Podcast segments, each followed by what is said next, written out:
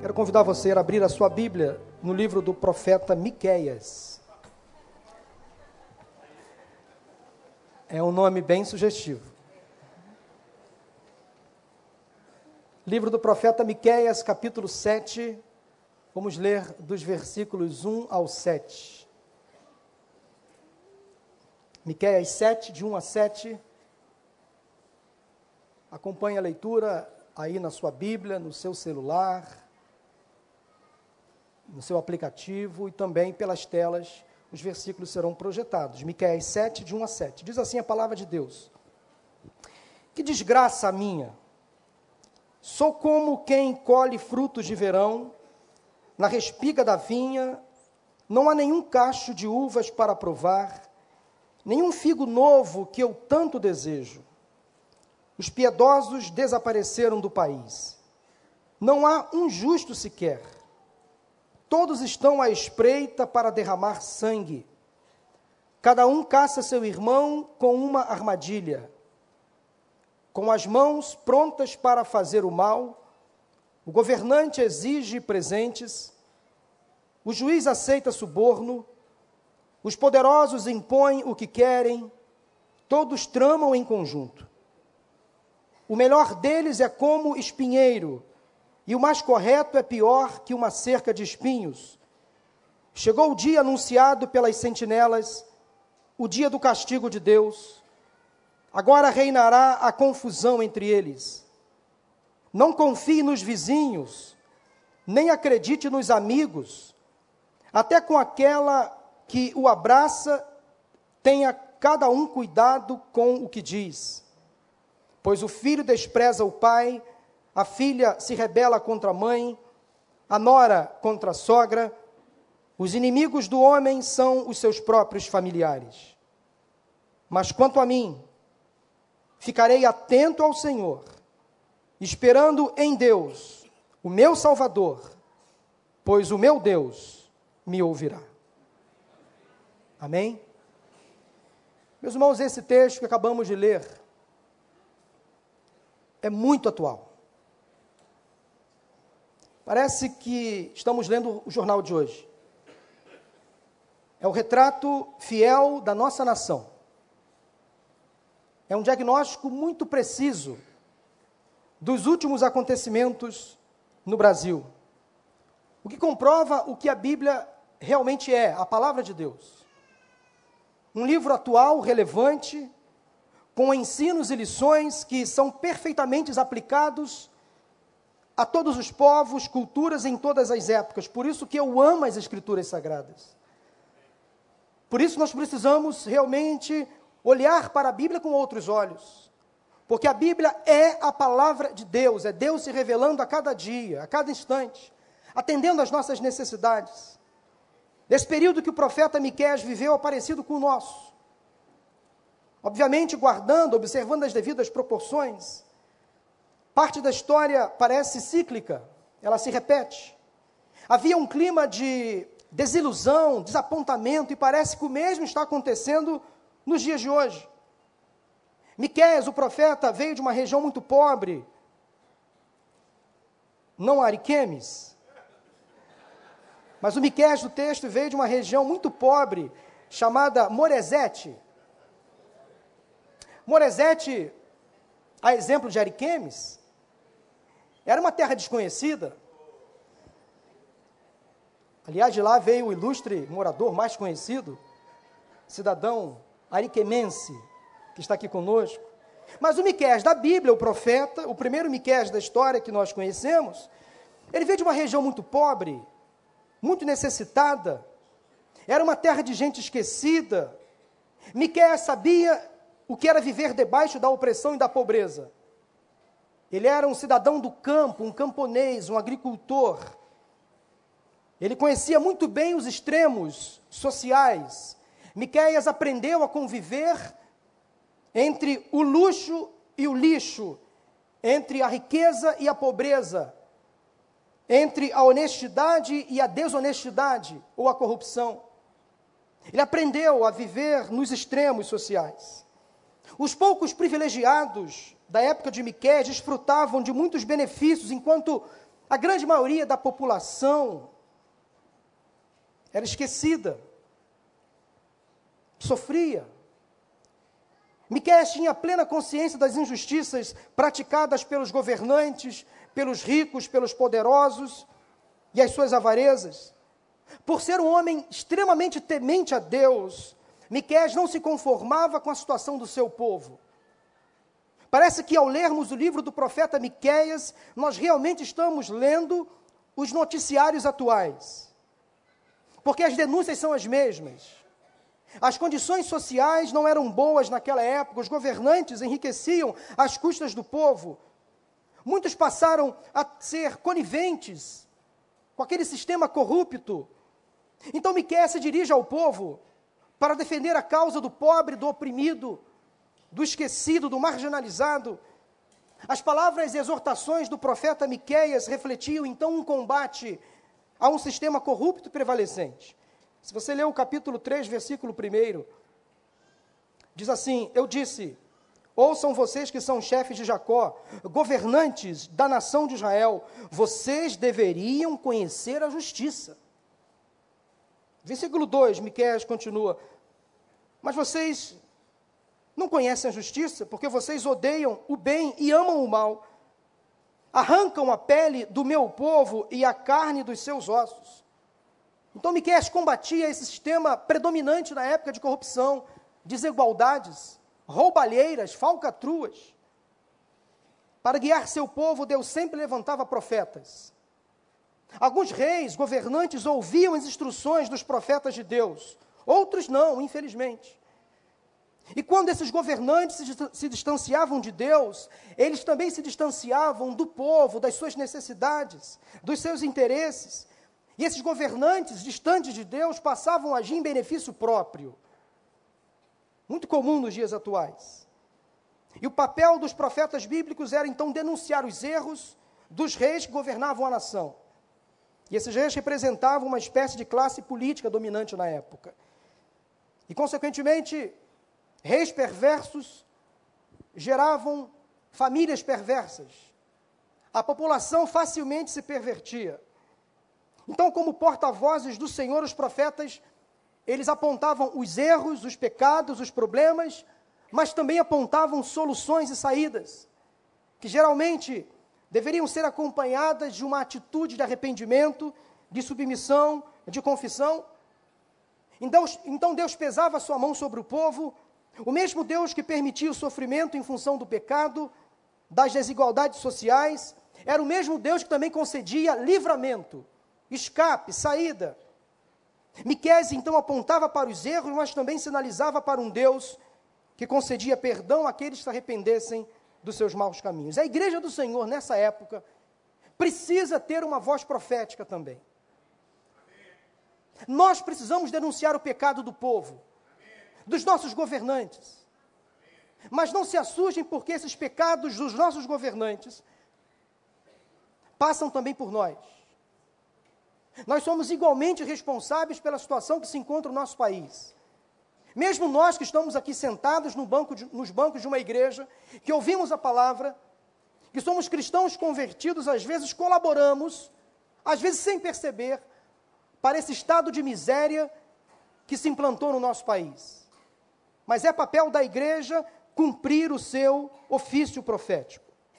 Miqueias era sensível aos males que o seu povo enfrentava.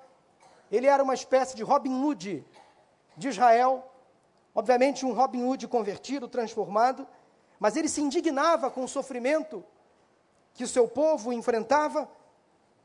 A pergunta que eu faço hoje, nesse momento agora, para vocês é a seguinte: Por onde andam os nossos Miqueias. Os Miqueias do aqui e do agora. Por onde andam os brasileiros que precisam se comportar e agir como o Miqueias da Bíblia? Os Miqueias de hoje estão por aí, estão aqui. Eles estudam, se formam, eles trabalham duro, se esforçam para educar os filhos, eles pagam seus impostos em dia, lutam para comprar a casa própria. Os Miqueias de hoje também defendem a causa dos oprimidos, dos injustiçados, eles investem nas pessoas, lutam pelo povo, denunciam os erros, a corrupção. Os Miqueias de hoje também se sentem traídos pelos governantes que elegeram. Os Miqueias de hoje se decepcionam com aqueles que nas mais diversas esferas do poder público ou do poder privado são pegos fazendo tramas e armações em benefício próprio. Esses homens que os Miquéias elegeram entram nos seus gabinetes, fazem acordos, também nas pizzarias. Tudo por causa do amor ao dinheiro, raiz de todos os males.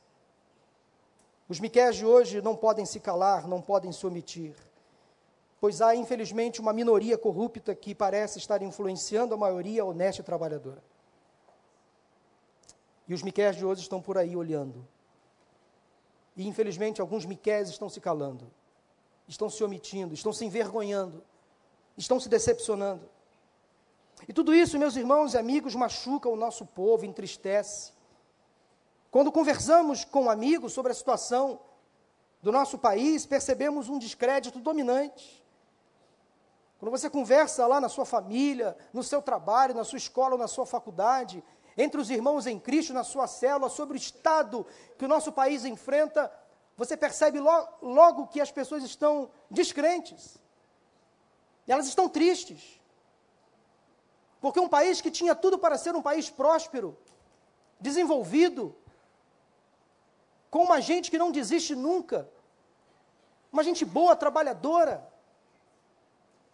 um povo que se esforça, um povo que acorda cedo, que pega o trem, que leva a marmita na bolsa, que ganha um salário miserável no final do mês, mas sorri, se alegra, faz festa.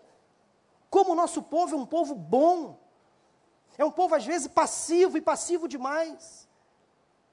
Nós tínhamos tudo para ser uma nação de ponta, mas infelizmente, os nossos governantes parece que se esquecem de tudo isso governam para si. Quando conversamos com amigos sobre a situação do nosso país, percebemos um descrédito latente, um certo desânimo, decepção. E eu quero falar sobre esse sentimento que dominava a vida do profeta e que infelizmente tem nos dominado também: decepção. Decepção. Segundo o dicionário, decepção é o mesmo que, abre aspas, experimentar um sentimento de tristeza, descontentamento ou frustração pela ocorrência de um fato inesperado que representa um mal, desilusão, desapontamento. Podemos ficar decepcionados conosco, em função das mais escolhas, por exemplo, das decisões impensadas. Podemos ficar decepcionados com o próximo, Há pessoas que sofrem decepções amorosas na vida, outras sofrem decepções com os amigos, colegas de trabalho, irmãos da igreja, até com os familiares ficamos decepcionados. Ficamos decepcionados com o nosso time de futebol, quando perde, do São Lourenço, quer dizer, não o meu, o da minoria, vermelha e preta. Quando achava que já estava tudo ganho, tudo resolvido, vai para um jogo lá em, na Argentina contra o time do Papa. É, o Papa reza, viu? O Papa tem fé. Aí rezou para o time dele e esse time deu uma. Não chega para lá nessa, nesse time vermelho e preto, eles ficaram decepcionados. Que noite triste para a minoria flamenguista brasileira que dormiu com aquele desgosto profundo, porque Poderia faltar o Flamengo no mundo. Gente, eu estou citando aqui um exemplo banal, corriqueiro, mas ficamos decepcionados às vezes por poucas coisas. Nos entristecemos por coisas tão triviais, tão banais, que não faz a mínima diferença. Há quem diga que entre as coisas mais importantes do mundo, o futebol é a menos importante. Mas como as pessoas brigam e ficam de mau humor, ficam deprimidas por conta de um time de futebol que perde um campeonato ou uma partida sequer decepcionados com os outros. Mas os brasileiros ultimamente estão muito decepcionados com parte, parte, parte da classe política. Por aqui, quando achamos que as coisas não têm mais como piorar, os nossos políticos vêm e mostram o contrário. Vote no fulano que pior fica, ou melhor, pior não fica, o pior que ficou, né? Lembra daquele slogan, daquele mote de campanha, vote no Tiririca que pior não fica. O pior ficou. Piorou. Gente, a questão não é partidária, nem dos ismos que nos diferem, mas ideológica. Está na veia, está no sangue. A corrupção, infelizmente, sistêmica, endêmica, faz parte dos relacionamentos, dos mais triviais. Há no coração humano, em função do pecado, as mesmas mazelas, imperfeições, inclinações para o mal. Mas há aqueles que ficam decepcionados também com Deus em função de uma doença, de um desemprego, de uma perda familiar, de uma tragédia que acontece na família. Eu não sei se você nesta manhã está desapontado, decepcionado, talvez com você mesmo, com o próximo, ou talvez com Deus. Talvez você entrou aqui hoje extremamente decepcionado com alguma coisa. E eu creio que Deus tem uma palavra para você nesta manhã. O livro do profeta Miqueias nos oferece então algumas respostas às últimas decepções que estamos enfrentando nas mais diversas esferas. Há três estágios na decepção do profeta. Vamos ao primeiro. Anote no seu coração. O primeiro estágio na decepção do profeta é o seguinte: a constatação da decepção. Acompanhe na sua Bíblia nos versículos de 1 a 4. Deixe sua Bíblia aberta, o seu telefone ligado a constatação da decepção. Miquel chegou à seguinte conclusão: as coisas não estão bem. Eu estou decepcionado. Aqui encontramos um homem enojado com as coisas ao seu redor, desapontado, frustrado, se sentindo um desgraçado, sem graça, decepcionado com as pessoas, com os governantes e com o seu próprio país. Ao lermos o livro e principalmente o início do capítulo 7 de Miqueias, nós vamos perceber um homem com sinais de melancolia. Miqueias era um camponês, um agricultor, e ele aqui se compara a um lavrador que vai à vinha buscar frutos durante o verão e não encontra. E os poucos frutos estavam queimados pelo sol, já tinha passado da época da colheita. Eles eram frutos imprestáveis, podres. Quando passava então a época da colheita, alguns poucos frutos que permaneciam na plantação perdiam o sabor, perdiam a finalidade, não podiam mais ser colhidos. Então o doce se transformava em amargo. Havia então por parte do agricultor um sentimento de perda, desilusão, fracasso, desperdício de trabalho. Miqués estava chamando a atenção do seu povo para o momento de autoexame. Faça uma verificação pessoal, verifiquem como é que vocês estão. Miquel tentou dar, dar o seu melhor para falar ao povo de Judá sobre a situação do seu país, sobre a justiça de Deus, a fidelidade de Deus, mas ele estava se sentindo impotente, fraco, como aquele professor que termina um dia de aula esgotado de tanto esforço físico e mental, e com aquela sensação de que os seus alunos nada aprenderam, ou nada se empenharam para aprender. Nenhuma das suas palavras foi levada a sério. Ou como aquele trabalhador que depois de um mês inteiro de trabalho, descobre que a sua empresa está falida, não vai conseguir pagar o seu salário, nem dos demais trabalhadores, aquele trabalhador que entra na fila do desemprego. Miquel estava gastando a sua energia falando ao povo e não via resultados. Você já se sentiu assim? Desapontado, decepcionado com alguém ou com alguma coisa? Miquel queria estar vivendo um tempo de fartura, de colheita, de bonança desenvolvimento da, da, do, do, do seu país, da sua pátria, da sua nação. Mas não estava acontecendo isso. Ele queria ver prosperidade no meio do seu povo, mas a realidade era outra, bem diferente. Por causa dos maus governantes, dos opressores inimigos, ele vivia inquieto, desiludido, da primavera da fartura e da prosperidade para o verão da decepção e do desapontamento. Meus irmãos, como esse texto é atual? Pois parece que para nós brasileiros o medo está conseguindo vencer a esperança. Quando sentimos decepção na vida, culpamos as nossas próprias expectativas, culpamos aqueles que nos cercam, nos cercam, e em última instância culpamos o próprio Deus. Há muitos hoje em dia vivendo decepcionados. É aquele trabalhador que luta para construir uma base financeira sólida para a sua família. Daí vem o governo e aumenta a taxação de impostos, e o pior, não devolve em serviços públicos de qualidade. É aquele cidadão que passa a vida inteira contribuindo para o INSS. Daí vem o governo e muda a regra da aposentadoria, usando como argumento coisas que ninguém mais acredita. É aquela pessoa que tenta ser cuidadosa, cautelosa, como a forma de administrar os seus recursos familiares, então vem uma doença inesperada, uma tragédia, um desapontamento com os filhos, uma crise conjugal. Quem não passa por desapontamentos e decepções? Todos sabemos, todos nós sabemos muito bem o que é estar decepcionado. Porque já vivemos decepção nas mais variadas esferas da vida. Quantos brasileiros experimentando hoje desemprego ou mesmo empregados com salários atrasados? A decepção começa quando confiamos mais em nós mesmos e nas pessoas ao redor e menos em Deus. A decepção nasce dentro de nós a partir das expectativas falsas que lançamos sobre os outros. A decepção começa quando lançamos nossa confiança nas mãos dos deuses falsos desta terra, nos maus políticos, no dinheiro, na profissão, na carreira, no sucesso pessoal. Por exemplo, e nos esquecemos do Senhor. Nós criamos expectativas às vezes irreais, infundadas, e nos frustramos. Miquel sabia muito bem disso, por isso escreveu lá no capítulo 4, no versículo 5, o seguinte: Pois todas as nações andam, cada uma em nome do, dos seus deuses, mas nós andaremos em um nome do Senhor, nosso Deus, para todos sempre. Essa era a conclusão que Miquel chegou. Você se vê como Miqueias? Hoje as palavras do profeta são as suas também. Que desgraça a minha!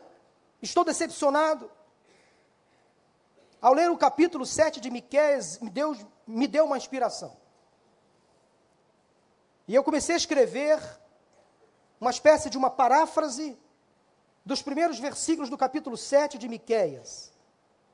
Uma releitura que eu fiz, uma paráfrase moderna dos versículos 2 a 4 na versão Brasil 2017. Preste atenção. Na minha versão particular, na minha paráfrase, o texto dos versículos 2 a 4 de Miqueias 7 seria mais ou menos o seguinte. Acompanhe na sua Bíblia para ver se eu não tenho razão. Até os bons, corretos e piedosos desapareceram do nosso país. Estão indo morar fora. Estados Unidos, Canadá, Portugal, Austrália os justos, os corretos, todos eles se esconderam, se acovardaram. Os bandidos e marginais, os que querem roubar e furtar, estão pelas ruas, soltos, agem livremente, eles são violentos. As ruas também estão cheias de manifestantes, mas confundem democracia com anarquia, com atos de vandalismo, atingem os cidadãos de bem, os policiais que estão ali para preservar a lei e a ordem. Alguns desses policiais, convenhamos, exageram na repressão, mas infiltrados entre os manifestantes que vão às ruas estão aqueles que criam baderna, confusão, violência, quebradeira. E os governantes? Ah, os governantes. Os políticos que nós elegemos, eles maquinam mal. Eles exigem presentes joias da gás termo, carros luxuosos, sítios, não em Araruama, mas em Atibaia, apartamentos de frente para a praia, mas tem que ser triple, triplex. Tem que ser triplex. Dinheiro vivo. Dinheiro vivo. Em malas e bolsas, propina, fazem caixa dois, eles são corruptos. Até os magistrados, os homens da lei, entraram no sistema, vejam bem. Os poderosos da mídia, aqueles que detêm o poder da comunicação, fazem o que querem com a nação, tramam em conjunto, são todos farinhas do mesmo saco. Em quem confiar? O melhor deles, aquele que parece bonzinho, engomadinho, não é confiável. Cuidado fala bem, fala difícil, mas cuidado. Ele pode ser como um espinheiro, e você pode se ferir. E o mais correto é pior do que um arame farpado. Machuca.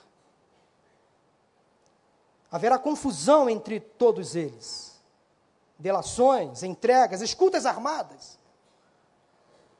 Mas eu termino a minha paráfrase dizendo, à luz do texto: Mas Deus está de olho em tudo isso e está ouvindo a oração do seu povo. Está ouvindo. Ele está atento.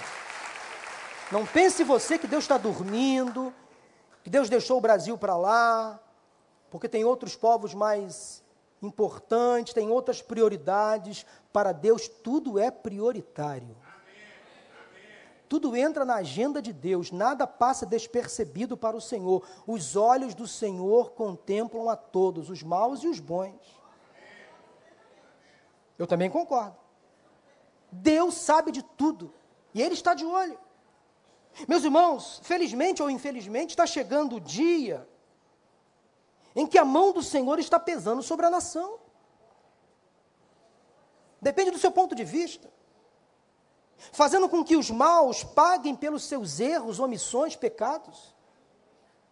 Deus está trazendo à tona a sujeira, deixa Deus agir, eu oro ao Senhor. E eu creio que o que está acontecendo agora é fruto da oração da igreja, desta igreja inclusive, que fez campanha de oração pelo Brasil, para Deus restaurar as famílias, para Deus tirar da nossa terra a corrupção, a desigualdade. Então, se as coisas estão como estão, se a sujeira está vindo à tona, é porque Deus está limpando, Ele está trabalhando. E se as coisas ainda não estão piores, é porque Deus ainda está tendo misericórdia do nosso povo. Ele ainda está segurando a corda. Que o nosso Deus não tire a mão do nosso país. Com ele está ruim. Ele permite que esteja assim por causa da, do pecado do povo. Mas sem ele desanda geral. Vamos para o pó, para a miséria. Então deixemos Deus trabalhar. Essa é a nossa constatação. O país está em crise, a corrupção está sendo exposta, os homens maus estão sendo levados à justiça, estão sendo presos, alguns estão sendo condenados, infelizmente. Nós temos sempre uma justiça que acaba sendo complacente em muitos casos, mas vamos deixar os bons homens agirem. Vamos orar pelos promotores de justiça, pelos desembargadores, orar pela, pelos políticos bons, honestos, trabalhadores que estão lá sim, desempenhando um bom papel. Nem toda a classe política é corrupta, é desonesta. Há muitos homens e mulheres lá que estão fazendo um excelente trabalho. Daí a nossa responsabilidade, 2018 está chegando. Vamos saber eleger, olhar para a vida dos nossos candidatos, acompanhar o trabalho deles em Brasília, fazer o nosso papel como igreja, não se omitir. Mas a constatação que todos nós chegamos é essa: nós estamos muito mal. O clima não está bom no nosso país. Mas vamos cruzar os braços? Vamos abandonar essa terra tão amada? Esse solo tão querido e abençoado? Não. Esse país tropical abençoado por Deus, bonito, por natureza, vamos deixar para lá? Que tipo de legado queremos deixar às gerações futuras, aos nossos filhos e netos? Nós somos o sal e a luz desta terra, irmãos. E eu creio, vou falar daqui, disso daqui daqui a pouco, eu creio que a mudança que esse Brasil tanto espera, tanto necessita, passa obrigatoriamente pelos bancos das nossas igrejas crentes transformados que transformem, que façam a diferença. Lá na faculdade, na escola, lá na sua empresa, lá você é um enviado, um mensageiro, um embaixador de Cristo. Você não pode se conformar com esse estado de miséria que está acontecendo no Brasil. Eu e você temos que ter uma posição muito segura à luz da Bíblia, se opor, argumentar, a gente não pode colocar o saco dentro da viola e se conformar com tudo isso. Nós temos que fazer a diferença. primeiro aspecto, então, da decepção do profeta é a constatação. É a constatação. Mas há um segundo aspecto da decepção do profeta. Versículos 5 e 6, que é o resultado da decepção. Observem agora como a decepção é corrosiva e envolvente. Releiam aí os versículos 5 e 6, enquanto eu vou falando aqui. Uma vez que cedemos à decepção, ela poderá nos levar para o mais profundo envenenamento dos nossos sentimentos. Miquel se sentiu decepcionado porque o seu trabalho não estava rendendo, os frutos não estavam aparecendo como ele gostaria, ele não tinha como se alegrar. Não havia nada que ele podia fazer que pudesse mudar o seu ânimo. Então, em sua alma se instalou uma amargura. Ele começou a reclamar de tudo e de todos. Veja como o profeta fica mal, na mais profunda melancolia, melancolia. Ele passa a desconfiar das pessoas, se afastar dos amigos e da própria família. Ele fica um cara amargo, azedo, murmurador. Alguma vez você já se sentiu assim, desapontado ao extremo, decepção máxima? Daí eu faço a você o seguinte alerta: quando deixamos de acreditar nas pessoas, nas instituições, precisamos tomar muito cuidado. Quando desistimos da esperança, da restauração, do milagre, da cura, quando desistimos dos amigos, da família, nós precisamos tomar muito cuidado. Se você está utilizando constantemente o discurso da decepção, da tristeza, da desesperança, do lamento, da murmuração, cuidado, você não está bem. Atente para os seus sintomas. De repente você, sem perceber, entrou num mar de decepção, para o decepcionado, nada é branco ou preto, tudo é cinza. Não necessariamente em 50 tons, misericórdia. Mas para o decepcionado, o mundo perde a cor, perde a graça, perde o sentido, perde o valor. Tudo fica nebuloso. As coisas deixam de ter a sua importância, as pessoas deixam de ser essenciais. A tendência é que o decepcionado se invada num mar de tristeza, lamento. Miquel se deixou por um tempo ser levado pela decepção, e o resultado está aí, estampado nos versículos 5 e 6. Ele se decepcionou com o governo do seu país, com os governantes, com os poderosos, e essas decepções institucionais fizeram com que ele tivesse decepções relacionais, e o que é o pior. Porque uma coisa é eu, é eu me decepcionar com quem está longe, outra coisa é eu me decepcionar com quem está perto, que convive comigo. Aí eu acordo de mau humor, brigo com a minha esposa, com os meus filhos, com os meus amigos do trabalho, fico com uma tromba desse tamanho, não vejo mais solução em nada, estou sempre reclamando, sempre questionando. Miguel ficou tão mal, tão decepcionado, que nem mais um abraço ele queria receber. Passou a questionar tudo, todos. Finalmente, então ele vai de mal a pior, até admitir esse desapontamento com a própria família. E o resultado de tudo isso, para Miqueias, crise nas famílias. Olha só. Pois o filho despreza o pai, a filha se rebela contra a mãe, a nora contra a sogra. Os inimigos do homem são os seus próprios familiares. Crise na família. É aquele trabalhador que chega em casa depois de um dia tão estressante, por causa dos problemas no trabalho, os problemas sociais, do governo, ele leva para casa esse emaranhado de confusão e despeja na família. A família fica em desordem. A decepção é como uma porta de uma casa, e se você abrir essa porta e passar por ela, ela poderá levar você a outros cômodos, onde você vai encontrar a tristeza, depois a amargura, depois a raiva, mais um pouco adiante a ira. Talvez você esteja ao lado de uma pessoa aí, sentado com você, que acordou esta manhã decepcionado, sem esperança, esperando em Deus, quem sabe, uma resposta, um caminho, uma saída. Mas deixe-me dizer uma coisa para você: nós estamos no mês da família, e eu não posso perder essa oportunidade para falar às famílias ainda. Eu tenho aconselhado muitos casais e famílias inteiras que estão passando por decepções. Desemprego, problema de saúde, crise conjugal, infidelidade e por aí vai. Drogas, eu descobri, meus irmãos, que mesmo diante da luta, da crise, da desilusão, dos problemas familiares, da hostilidade, das perdas, ainda existe um núcleo intacto de amor e cuidado, que tem que ser preservado. Mesmo quando abalada, a família continua sendo o lugar onde cada um de nós deve estar. É na família que nós vamos encontrar conchego, apoio, acolhimento. Enquanto você tiver família, ainda haverá esperança. Eu imploro a você, não deixe esse pequeno espaço de amor ir embora. Não deixe que a sua família se desfaça. Não parta para um divórcio, achando que é a melhor solução. Não abandone seus filhos, nem os seus pais, nem os seus irmãos, porque família ainda é projeto de Deus. Famílias saudáveis, igrejas saudáveis, igrejas saudáveis, sociedade saudável, mundo saudável.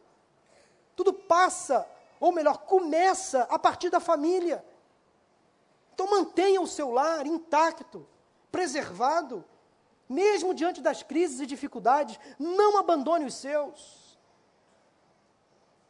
O resultado da, da, da decepção tende a ser o pior possível, irmãos. Desde que você faça da decepção o trampolim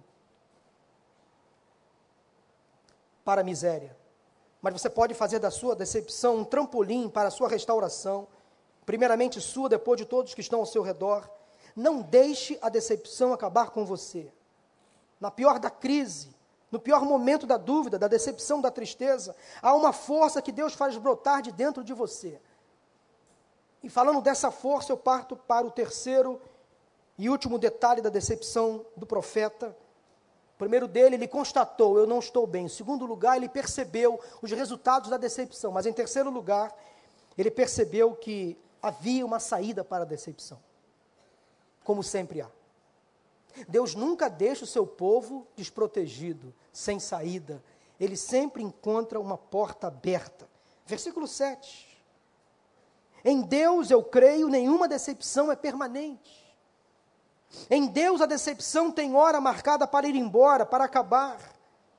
Deus continua sendo, meus irmãos amigos, o Senhor da história que mesmo em meio à decepção, faz novamente brotar a esperança em nós. Quando o decepcionado encontra Deus, encontra ânimo, saída, respostas, boas ideias, motivação, encontra alegria. Escute novamente as palavras de Miqueias, versículo 7, mas quanto a mim, ficarei atento, atento ao Senhor, Ele vai agir, Ele está por aí. Esperarei no Senhor, o meu Salvador, pois o meu Deus me ouvirá. Isso é fato, concreto. O nosso Deus nos ouve. Miqués ainda estava sofrendo, mas tinha certeza de que Deus não abandonaria. Sua fé estava na pessoa certa. Isso parece bom para você? O que mais poderíamos esperar de um profeta de Deus, de um homem que tinha intimidade com Deus? Um ato de fé e de confiança. O papel da igreja hoje é despertar no povo de Deus fé, ousadia, intrepidez, coragem, ânimo, saída. Em meio à crise, há um Cristo que nos fortalece. Há um Deus que está atento a todas essas coisas. Quando nos unimos a Deus, nós somos maioria. Meu irmão, fique atento, espere em Deus, pois o seu Salvador, Ele, o Senhor, ouvirá a sua prece. No tempo certo, Deus agirá. Ele não vai deixar você sozinho, abandonado. Ele vai agir. Às vezes reclamamos que as nossas orações não estão sendo atendidas ou respondidas. Reclamamos que estamos decepcionados com o desempenho de Deus, como se Ele não estivesse agindo. Mas o problema é que nós somos, às vezes, egoístas demais. Estamos preocupados apenas com o nosso problema. Queremos encontrar uma justificativa sempre para os nossos erros nos outros. Às vezes, no governo, nos políticos, na igreja, nos amigos, na família. Até Deus entra nesse negócio. A gente começa a culpar a Deus pelos nossos erros. Creio que passa pelos bancos das nossas igrejas, como eu disse, o início de um processo de transformação na nossa nação. A partir de pequenos gestos, simples atitudes que farão toda a diferença. Por exemplo, meus irmãos, culpamos os políticos, ou parte da classe política, mas não fazemos o nosso dever de casa nas mínimas coisas, Querem ver exemplos aqui? Às vezes queremos levar vantagem sobre os outros. Não aqui entre nós, eu sei.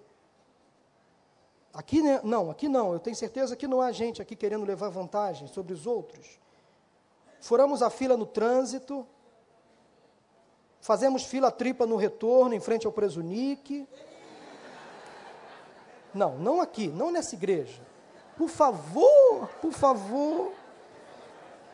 Eu não faço fila tripla. Maura é minha esposa e minha testemunha, os meus filhos também. Se você fizer a fila tripla do meu lado e não, eu não vou te dar passagem. Principalmente se você não ligar a seta para a esquerda. Eu estou na fila drupa, vem um sujeito, enga, enga, coloca o carro ali e acha que é o dono do pedaço. Ele acha que eu vou ter obrigação de dar espaço. Eu não dou espaço, não vou dar. A Mora fala, Zé, cuidado, você não sabe quem está dirigindo. Aí o velho Adão, né? O velho homem nos faz pisar. Pe... Não faça fila tripla no retorno, por favor. Hã? Igreja do Recreio. Meu carro tem adesivo Igreja do Recreio. Eu fico às vezes preocupado com o adesivo do meu carro, mas fazer o quê? Mas às vezes, irmãos, vem aquela, aquela vontade de, pô, o cara quer tomar, tomar vantagem.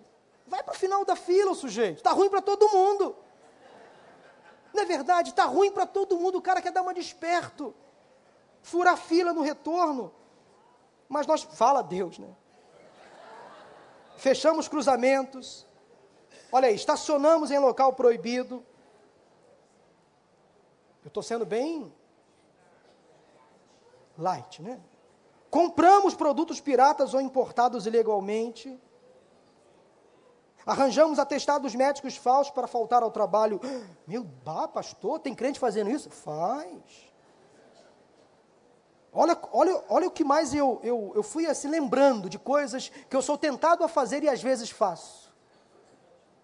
Eu também sou pecador, como você. Às vezes nós somos tentados a dar uma gorjetinha para o vistoriador do Detran, para que aprove o nosso carro na vistoria, mesmo com algumas pendências. Você já foi tentado a fazer isso? Eu já fui. Eu já fui tentado a fazer isso. Mas é um pneuzinho que não está tão careca assim, né? Dá para rodar mais 10 quilômetros. Eu troco depois. Eu já fui tentado a dar um dinheiro para um bendito vistoriador do Detran, fazendo o papel dele. Meus irmãos, quantos de nós descumpre regras, contratos e acordos? Não cumprimos com as nossas obrigações profissionais faltamos ou chegamos atrasados nos compromissos. Vivemos em uma geração líquida que liquida a ética, a honestidade, a correção. Será que estou falando para descrentes? Não, estou falando para crentes e eu me incluo. Quantas vezes nós que somos crentes damos mau testemunho? Nas mínimas coisas, sem perceber. Façamos a diferença. Sejamos honestos, corretos. Façamos a coisa certa. Paguemos o preço. Por sermos até às vezes taxados de retrógrados, conservadores, bonzinhos, bobos. Mas, meus irmãos, eu creio que a mudança no país passa sim, necessariamente, obrigatoriamente, pelos bancos das nossas igrejas, pelas cadeiras escolares por isso nós precisamos incentivar os nossos professores para que continuem cumprindo o seu papel de educação, de moralização. Cabe sim às instituições educacionais continuar ensinando as nossas crianças, os nossos filhos, para que eles façam as coisas corretas. Nós não podemos mais nos acostumar com a corrupção, com a falcatrua, com a ilegalidade, com o jeitinho. Coitado do Gerson, tomou uma fama sem necessidade, né? A lei do Gerson, aquela coisa de que foi implantada lá na década de 70. Coitado, ele não tem nada a ver com isso. Mas foi criada a lei do Gerson, né? Do cara que quer tomar vantagem em tudo. Nada a ver com canhotinha de ouro, ele não teve nenhuma ligação com isso. Mas foi criado um pejorativo em, em cima dele, a lei do Gerson. Tem gente querendo tomar vantagem em tudo, de todas as formas. Tem gente querendo dar perneta, dar, dar, como é que é? Dar pernada em perneta. Coitado do sujeito, não tem nada. Misericórdia. Atribui-se a Martin Luther King uma frase de valor inquestionável, que você já conhece. O que me preocupa não é o grito dos maus, mas o silêncio dos bons. Parece que os poucos bons e honestos estão mudando de lado, ou se acovardando, se cansando. Não podemos, meus irmãos, nos omitir. As mudanças que precisamos ver precisam acontecer na sociedade, precisa acontecer primeiramente em nós. Eu quero concluir essa mensagem de hoje dizendo que Miqués foi um dos profetas que teve o privilégio de anunciar a vinda do Messias. Miqués capítulo 5, a partir do versículo 2. Mas tu, Belém Efrata, embora pequena entre os clãs de Judá, de ti virá para mim aquele que será o governante sobre Israel. Suas origens estão no passado distante, em tempos antigos. Por isso, os israelitas serão abandonados até que aquela que está em trabalho de parto dê a luz. Então, o restante dos irmãos do governante voltará para unir-se aos israelitas. Ele, esse Messias, estabelecerá e os pastoreará na força do Senhor, na majestade do nosso Deus eles viverão em segurança, pois a grandeza dele alcançará os confins da terra. Ele, o Cristo, o Messias, será a nossa paz. O governante viria de Belém. E eu digo para você que o governante já veio. Ele é o Cristo, nosso Senhor, a nossa esperança. Entreguemos a nossa vida a Jesus. Ele tem solução para as mazelas do nosso povo. Ouça as últimas palavras de Miqueias Ouça a conclusão do profeta sobre toda a questão, versículo 9 do capítulo 7. Por eu ter pecado contra o Senhor, suportarei a sua ira até que ele apresente a minha defesa e estabeleça o meu direito. Ele me fará sair para a luz, contemplarei a sua justiça. Agora o versículo 18: Quem é comparável a ti, ó Deus? Aliás, o nome Miquel significa quem é como o Senhor. Quem é como o Senhor? E ele diz: Quem é comparável a ti, ó Deus, que perdoes o pecado e esqueces a transgressão do remanescente da sua herança? Tu que não permaneces irado para sempre, mas tem prazer em mostrar amor, de novo terás compaixão de nós, pisarás as nossas maldades, atirarás todos os nossos pecados nas profundezas do mar, mostrarás fidelidade a Jacó e bondade a Abraão, conforme prometeste sobre juramento aos nossos antepassados na antiguidade. A saída para a decepção. A saída para a decepção e desapontamento é o arrependimento. A grande questão não é se estamos decepcionados com Deus, mas é se Ele está decepcionado conosco. A questão não é o que eu posso fazer para me sentir mais feliz, mais realizado, mais satisfeito. A questão é o que eu posso fazer para centrar a minha vida em Deus e na Sua vontade? Quando eu me arrependo, confesso que não sou o centro do universo. Quando eu me arrependo, descubro que minha necessidade de sucesso não é tudo. Quando eu me arrependo de meu egocentrismo e volto as minhas prioridades para Deus e para a Sua vontade, então tudo começa a fazer sentido. Quando eu me arrependo, toda essa decepção se dissolve e não me culpo, não culpo mais aos outros, nem o meu próprio Deus. Quando eu me arrependo, encontro a verdadeira felicidade em fazer a vontade do meu Senhor.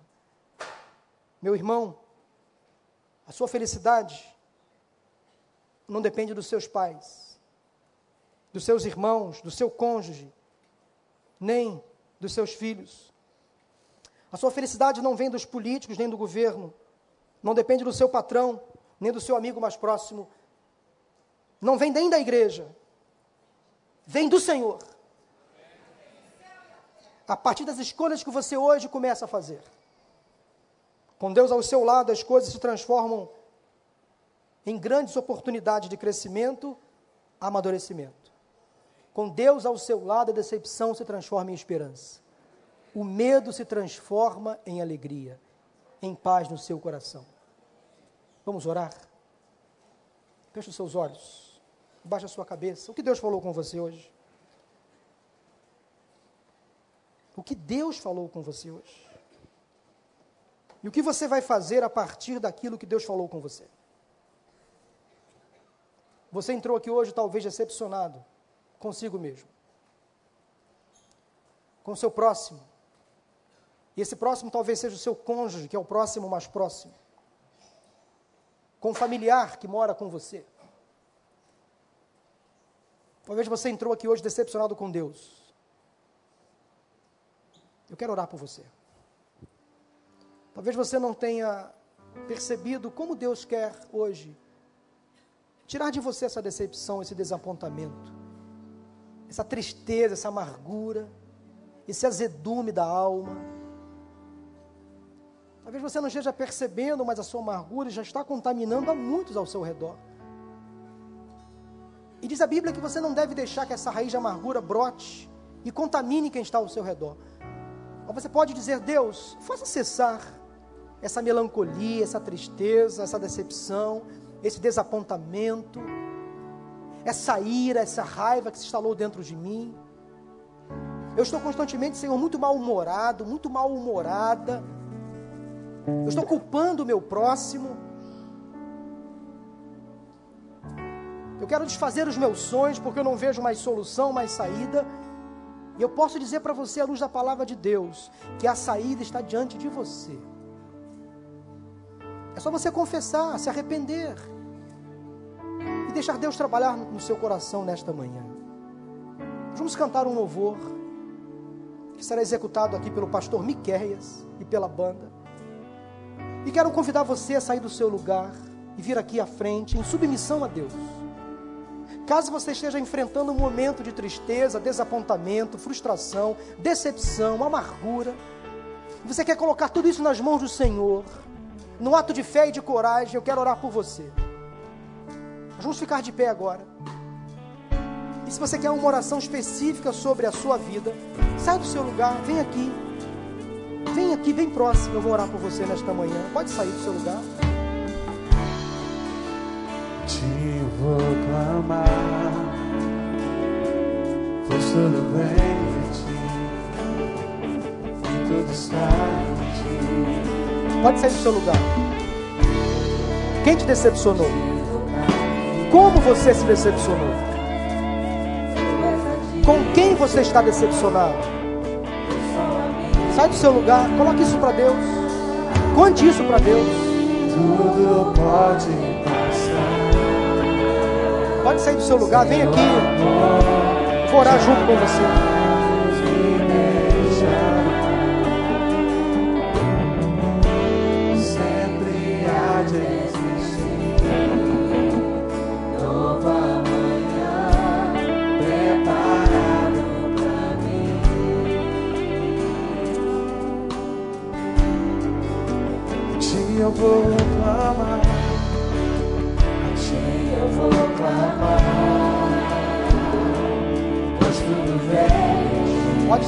Lugar em nome de Jesus. Se há mais alguém, pode vir aqui, vou orar por você.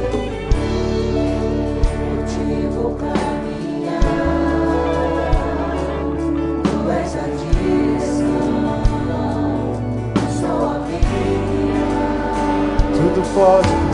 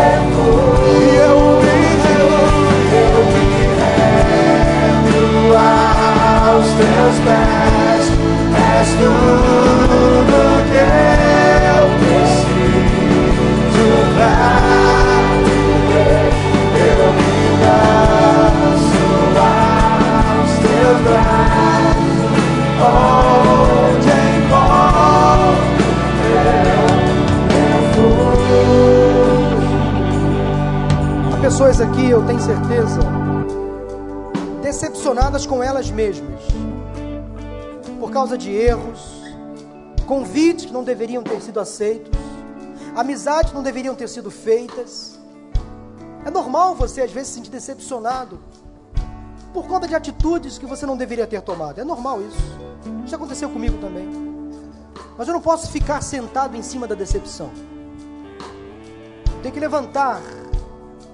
Levantar-me-ei, disse o pródigo na parábola contada por Jesus. Levantar-me-ei da minha decepção, do meu erro. Irei ter de volta com meu Pai, com meu Deus, e direi: Deus, me perdoe, eu errei. Estou aqui submisso à tua vontade, ao teu querer. Perdoa-me. Faça nova todas as coisas. É isso aí. Deus fará nova em você todas as coisas. Talvez você se decepcionou com seu cônjuge. A pessoa que você mais amava te traiu, te abandonou, te frustrou. Seus pais talvez te decepcionaram, seus irmãos. Os irmãos em Cristo também nos decepcionam. Pessoas que nós investimos, trabalhamos, discipulamos às vezes, nos machucam. Os amigos mais próximos. Nós estendemos a mão, às vezes eles viram as costas. Quando mais passamos necessidades, onde estão os amigos? Deus está ao seu lado. O Senhor Jesus nunca vai te abandonar.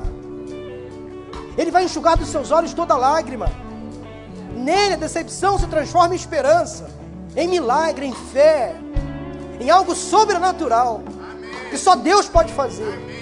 Eu creio que Deus nesta manhã está restaurando aqui relacionamentos conjugais, familiares, profissionais, acadêmicos, espirituais. Vamos orar? Obrigado, Senhor, pela vida de cada pessoa aqui à frente. Eu estou olhando para elas agora, Deus, com os teus olhos. Estou vendo aqui, ó Deus, pessoas tristes, chorando, humilhadas, arrependidas. Ó Deus, alcance cada uma delas em nome de Jesus. Contempla agora a atitude que elas tomaram de vir aqui à frente. Ó Deus, obrigado pela tua palavra pregada neste lugar. O Senhor atingiu mesmo aqueles que não vieram aqui à frente, eu tenho certeza. Há pessoas na internet agora que foram alcançadas por esta palavra, estão sendo libertas da decepção, da tristeza, da amargura, da depressão. Obrigado, Deus, porque o Senhor usou o teu servo lá no passado, que confiou no Senhor. E hoje nós estamos aprendendo a confiar também em Ti. O nosso Deus já nos ouviu. Ele está presente neste lugar e dará à nossa vida uma nova esperança, o novo futuro, ao nosso futuro uma alegria. Nós oramos agradecidos em nome de Jesus. Amém. Aplauda ao Senhor. Deus seja louvado. Deus seja louvado. E que o Senhor te abençoe e te guarde. Que o Senhor faça resplandecer o seu rosto sobre ti e tenha misericórdia de ti. Que o Senhor sobre ti levante o seu rosto e te dê a paz. Deus te abençoe. Bom domingo.